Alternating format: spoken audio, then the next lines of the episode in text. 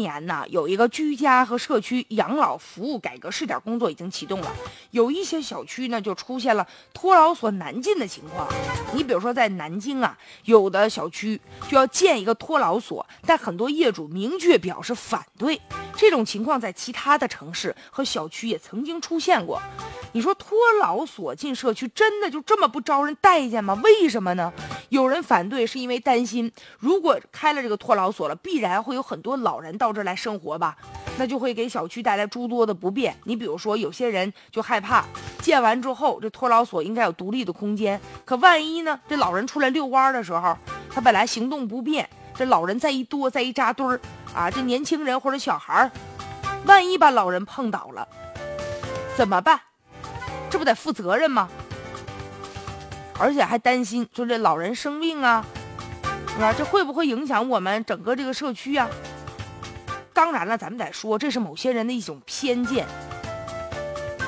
其实啊，这个社区养老啊，它是一种趋势。未来呀，这社区的托老所肯定会越来越多。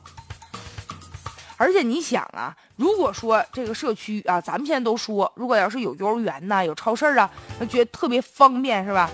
虽然说幼儿园和超市那可能也会带来一定的噪音呢，但是咱们生活当中确实是需要。那现在托老所也是同样的道理。你想现在这老人这么多，如果小区里就在自己家楼下有这么一个托老所，那老人多方便呢？那最起码的，比如说我在我自己家住，白天我到这托老所去，有人给我做饭，还有人照顾我。其实对于很多老人来说，如果社区有托老所，这是一件呢加分的事儿，不是一个减分项。但现在这个小区之所以啊这么排斥，我觉得除了大家的一些偏见之外，这个可以进行适当的宣传。还有就是，我觉得主要是跟这个物业呀、跟这开发商啊有一定的关系。你像现在这个小区，人家的业主就说了，你要建这托老所，那你之前你应该告知我呀。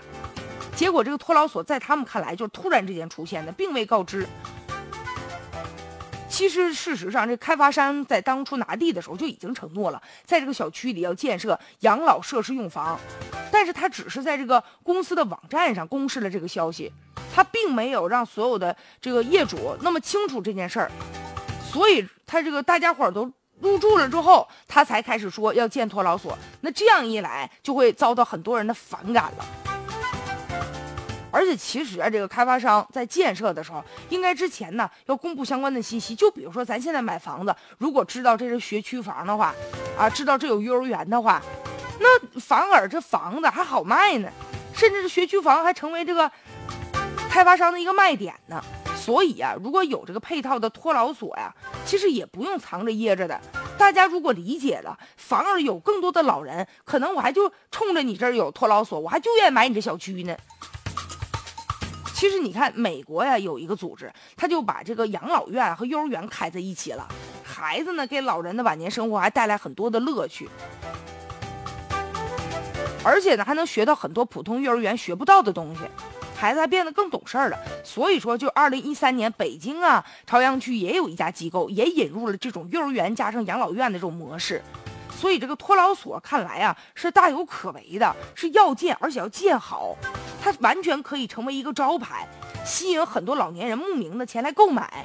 所以啊，这托老所怎么宣传，大家呢也应该呀对它相就更理解这个事儿吧。